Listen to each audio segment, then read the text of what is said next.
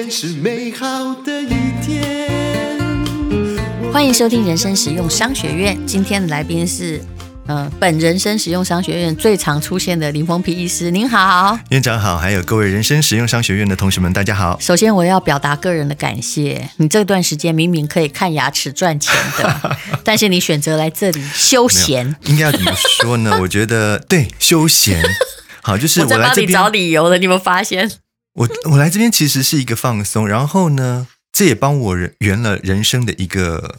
嗯，梦想吧。其实你声音很好听哎，怎么会没有机会做广播？嗯，我不晓得耶，可能就是没有那个机缘吧。啊，我觉得，但是我诚恳告诉你，声音很好听的，呃，跟有没有人找你做广播是两回事儿。没错，没错，真的。嗯，所以啊，我觉得淡如是我的贵人了，帮我开启了另外一片天空。我其实好感谢你耶，因为很多人期待听到温柔的声音，但是。除非我违反本性，不然我没办法。你常常会发生，就是说那个呃，就是就好像那个呃毛遂自荐那个成语的来源一样。嗯、如果一个东西很利的话，它放在布袋里面的话，它也会自己跑出来。我就是那种忍不了太久的人。嗯，好，我们今天呢要来讲的是。呃，就是骨癌哦，他真的蛮厉害的。嗯、我我看了这本书才知道，他才二十八岁。嗯、哎呀，我告诉你，我都是他年龄的一倍的。我心里是在想一件事情啦，其实二十八岁就这么厉害。他人生无可限量，对，真的。嗯、如果他是我儿子的话，我会很高兴。好，我们今天是要替天下文化来讲哦，《灰阶思考》这本书，我读了也很有收获，所以我们今天来讲读后感。哈、嗯，其实基本上来讲，我觉得他的书呢，应该也不太需要我们再去特别的介绍了，因为他自己本身的听众非常多。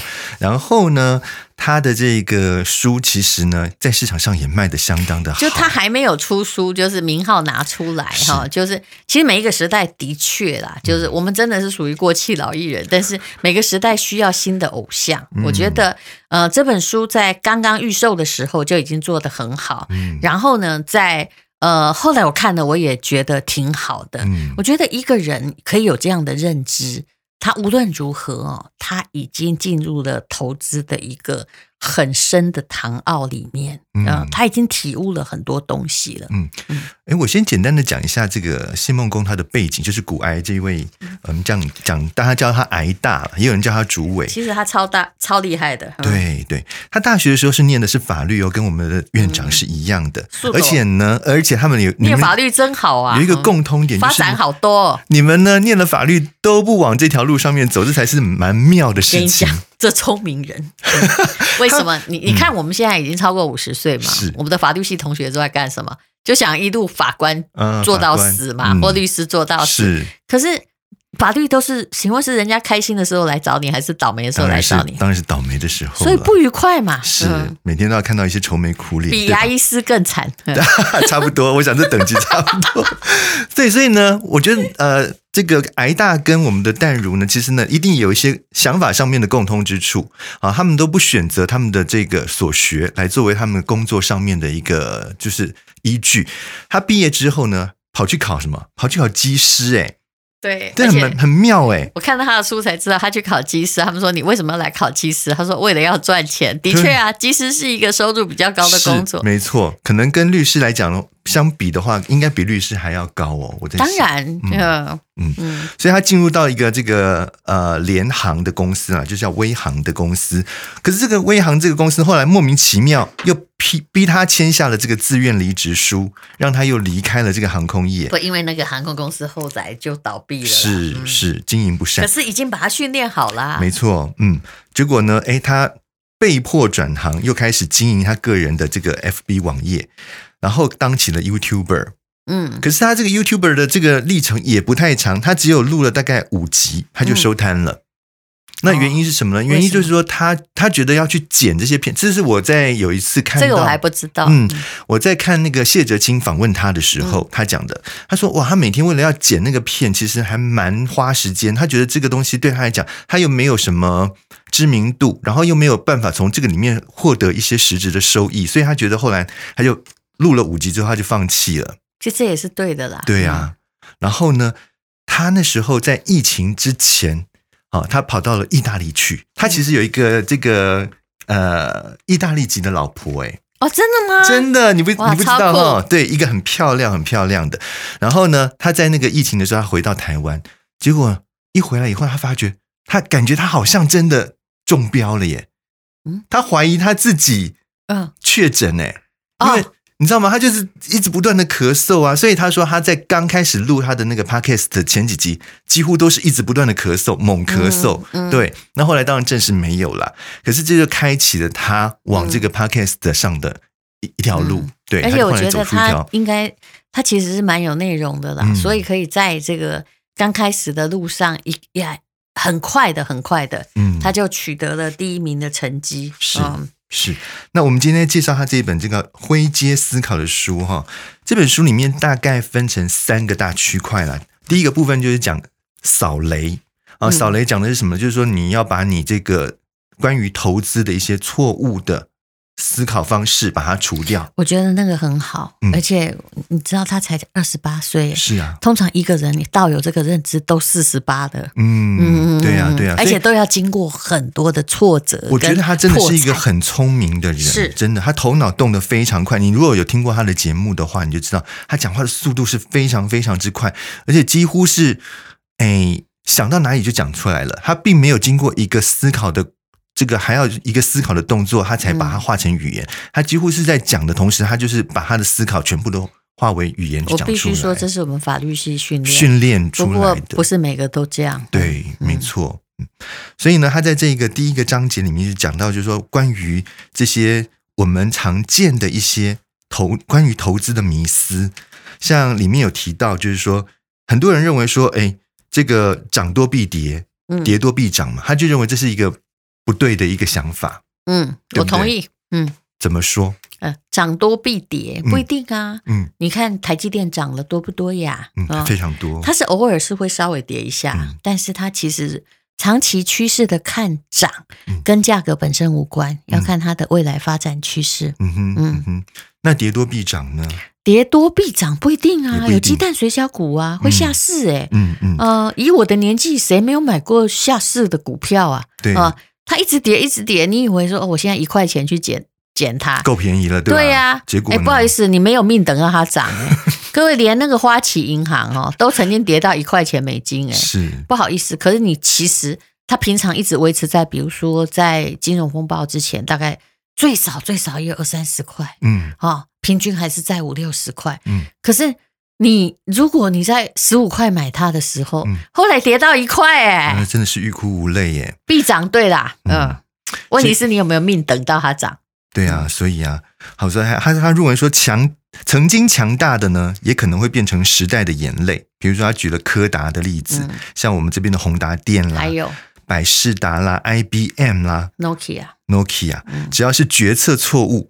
很可能就会进入衰亡。嗯。其实这个是商学院的平台策略的课程，也就是说，你哪酸尿唔丢哈，你很可能就永远被淘汰。嗯，嗯就算你在下市的那一天，你还是该行业的全世界最棒。嗯，但是你选错边了，所以选择比努力来的重要。嗯嗯嗯。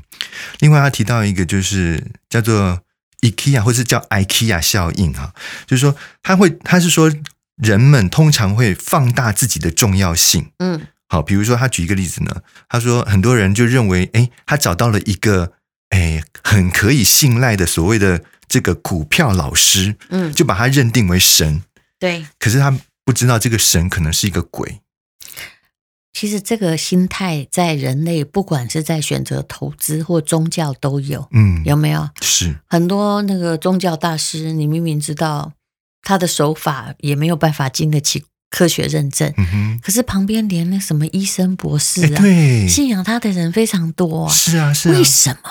我一直在研究为什么。就是我跟你说，嗯，把思考交给别人是比较不累的，嗯。但是真正的有对自己的生存有意识的人，他还是选择自己思考。嗯哼，嗯嗯哼，这是为什么？就算我觉得。就是这是你的选择，你相信别人当然比较不累嘛，就好像找一个爸妈来照顾你嘛，把自己当成婴儿嘛。可是问题是你不会长大，嗯，而通常你都所托非人，那也是应该的，因为他们刚开始也不相信自己，正如自己所说的那么强大，都是广告词。嗯，但如你会觉得说，我们在这个投资这条路上面，是完全不要去参考别人的既定的想法，还是说，其实很多事情你看看听听就好，但是必须要转化成自己的一部分。当然，就是你后面这句话，嗯，就算你听了巴菲特的，嗯，你也必须转化成自己的。嗯，只是有一些人，他用比较久的时间证明了他是对的。嗯，巴菲特可能用他一辈子，他现在已经九十岁了吧，对不对？对。那就他用了一辈子证明他是对的，他的平均报酬率超过了十八趴。嗯。那但是有些人呢，他就在这个牛市告诉你我是对的。嗯，古埃的书里面就有写一个，嗯、我觉得这个例子举的不错。他说前阵子有一位被封为华尔街女神的女子哈，讲述自己呢从清寒打工到华尔街赚进上亿身家的故事，然后请出版社呢出自传，然后把美好人生分享给大家。啊，这个感觉上一定很很像直销团体的，因为佛心推出课程，然后呢，你如果要报那个课程要二十五万台币，然后呢，别以为二十五万台币两天课程没有人去报名，那就错了。很多人会觉得价格好才听得到。嗯，后来呢，他吸金吸了三千万，后来发现到了法院才查出这个女女神啊根本没有相关的经验和证照。嗯，在股市。装神弄鬼是个好生意，哎，这种事情非常常见，尤其是最近。我问你，现在是牛市还是牛市啊？当然是牛市。我跟你讲，在牛市没赚到钱的哈，才有鬼。嗯，所以现在很多人就跑来出书，一直说：“哎呀，我赚到了大钱。”还有赚钱要有比例原则。嗯，我曾经说过，你十万块哈赚成二十万，it's so easy。嗯，可对不起，一亿赚两亿很困难，一百亿变两百亿更困难，那就需要眼光。嗯，可是。当你只是赚小钱，只要运气，你不可以去看一个人赚钱的百分比。嗯嗯嗯嗯。哎，讲到这边呢，我要真的再提醒一下我们所有的听众朋友，我们的同学们，因为最近实在太多那种就是在淡如的这个 po 文底下会出现一些莫名其妙的那种什么古有社的留言，请大家真的要非常注意。好，不要这个一时呢被他的这个什么什么什么获利多少迷惑了以后就跑去参加了。他会写说版主，版主大家以为是我，对不对？对呀。没有，不好意思哦，那版主我不认识哦。可是我相信大家现在很聪明。对啦，对啦，对。我想我们的同学在经过这一段时间的这个课程的训练之后，应该都已经有了这些非常清楚的一些见识了，所以不会再那么容易被骗。我说真的，版主个人在下必人我是如果。真的想要吸金的话，你觉得我多少钱吸不到？哎，对呀、啊，说实在的，是是你随随便便，我想开一个课程的话，应该也是大家都去。我淡如教你一定会赚钱，然后开个两万块可能加入，对不对？嗯嗯、我想骗个一些人也没问题吧？是，是问题是我没有办法保证你赚钱啊。哎，可是问题是哦，我跟你讲，这些招来呃，就是这种股有社招来人人的方法，就是保证他一定会赚钱。是保证来人一定。历史上有一些被骗，我一定要告诉大家，我讲过了，就是说，第一，我保证你获利。我跟你讲，任何保证获利，你先怀疑他诈骗集团，其他再说。嗯。第二叫做我可以保本，我跟你讲，保本都是在骗你的，他一定有一个百分之一的 percentage，他不保本，或者是他要侵蚀你的获利。还有叫做避险，什么最会厉害？的用避险的。债券吗？呃，雷曼就很爱用避险啊，保本啊，好配息啊，稳定啊，好马多夫债券，它也是保证配息，嗯哼，但是结果呢，都是下场很惨的。就是我配息给你，你拿到了，给你六趴，哎，你放了两年拿到十二趴，哎，本金没有了耶，对呀，他是拿你的本金去。当成是那个利息送给你啊，所以你看，这到最后结果就是你你的连本钱都不见了。是，而且啊，其实大家脑筋如果够清楚的话，这些人如果这么会赚，嗯，这么容易就赚到钱的话，他干嘛要那么佛心？他为什么要用你那点小钱？对，他干嘛要佛心的帮你赚呢？他自己去赚不是很好吗？我之所以没有开任何投资研究社，就是因为我也没有办法保证。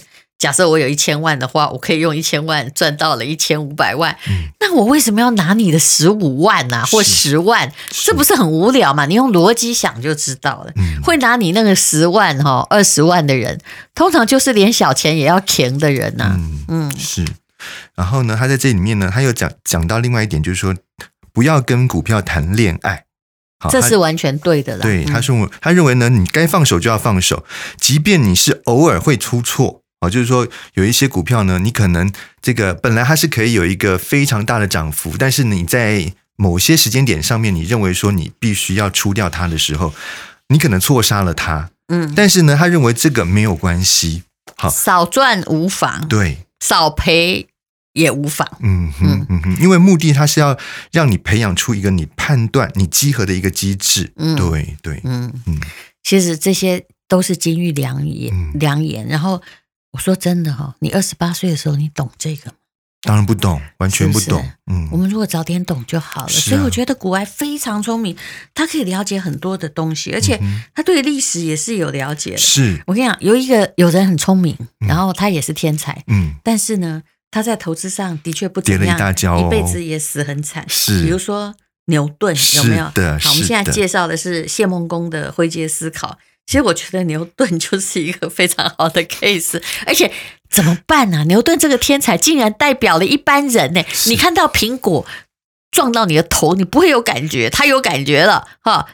但是他在股票上，嘿嘿，跟你一样。没错，他曾经持有一档叫做南海的股票，嗯，你知道吗？他曾经是在很低的价钱，比如说大概是在一百块一百块钱英镑的时候买进的，然后等到了这个涨到三百块，他觉得啊，我赚很多了吧，对吧？你要知道他数学很好哦，这代表几倍他都算清楚哦。是啊，结果呢，他觉得说，哎，这个高点应该也到了，所以他就把它出掉了。哎，他赚确实是赚了一票，对吧？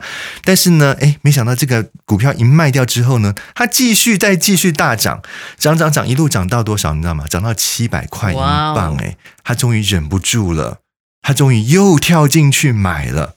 结果一买之后呢，哎，这个股票确实还是继续涨，涨到了一千英镑。但现在问题是说，他没有赚三百就收，他如果赚三百就收，也还不是太错，没错。他忽略了这个股票的本质，只看到它的价格。对，结果呢，等到这个股票来到了一千英镑之后呢，居然开始。稀里哗啦的，一一直往下掉，而且呢，又不巧又碰到了那个股市大崩盘。嗯，结果最后你知道他赔掉多少钱吗？多少？他赔掉的钱大概是以亿来算的，就是他这辈子所有的成就所赚到的钱全部都赔进去了。后来他很痛心的说出一句话，嗯，他说了什么？我可以算出天体运行的轨道。却无法计算人性的疯狂。是，哎，各位，股市的确让你疯狂，你免不了从众心理。嗯，各位知道荷兰的郁金香事件吧？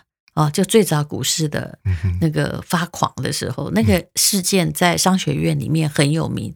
也就是本来一颗是可能是我用美元来算好了，五块美金、十块美金的郁金香，后来炒炒炒，哇，变成一百块美金，多少美金，然后变成股票，大家还排队在买。嗯，大家没想到郁金香很容易死哎，而且只有在夏天开。其实台湾也一样，台湾有兰花事件，你知道吗？嗯嗯，我小时候就是。兰花一颗一百万、两百万、三百万，哎、嗯，很多人是在兰花一颗五百块的时候觉得它太贵，但在一百万的时候投入，像不像牛顿？对对，确实确实。好，所以这个真的都是很值得我们所有的这个同学们呢，作为引以为鉴的这个参考。是，好，那个《古外》这本书我觉得挺值得看的哈，因为它里面有一句话就是写在封面呢，它的意思就是说，嗯、穷人想赌博翻身。富豪想保本成长，没有判独立，你可以，你可能可以赌中几次，但是终究抗拒不了诱惑。最终那些靠运气赢来的，都会靠实力输回去。哈哈哈，这句话写得正好，因为他是飞行员嘛。他说，而错误认知就如错误的飞行仪表板，即使飞机性能再好。也很可能让你和你的目标背道而驰啊！那时候你就只能相信自己。如果你相信仪表板，它会这个对坠落于茫茫大海。投资理财不难，唯这个判独立和克服人性而已。那请你不断的阅读、思考、回测，就是一个判独立的锻炼。简而言之，要好好的用你的大脑。没错，没错，绝对，就算他是神。嗯，他说他是神，你也不要跟从他。嗯嗯，好，非常谢谢林医师。那我们今天介绍的是谢孟恭的灰阶思考。谢谢大家。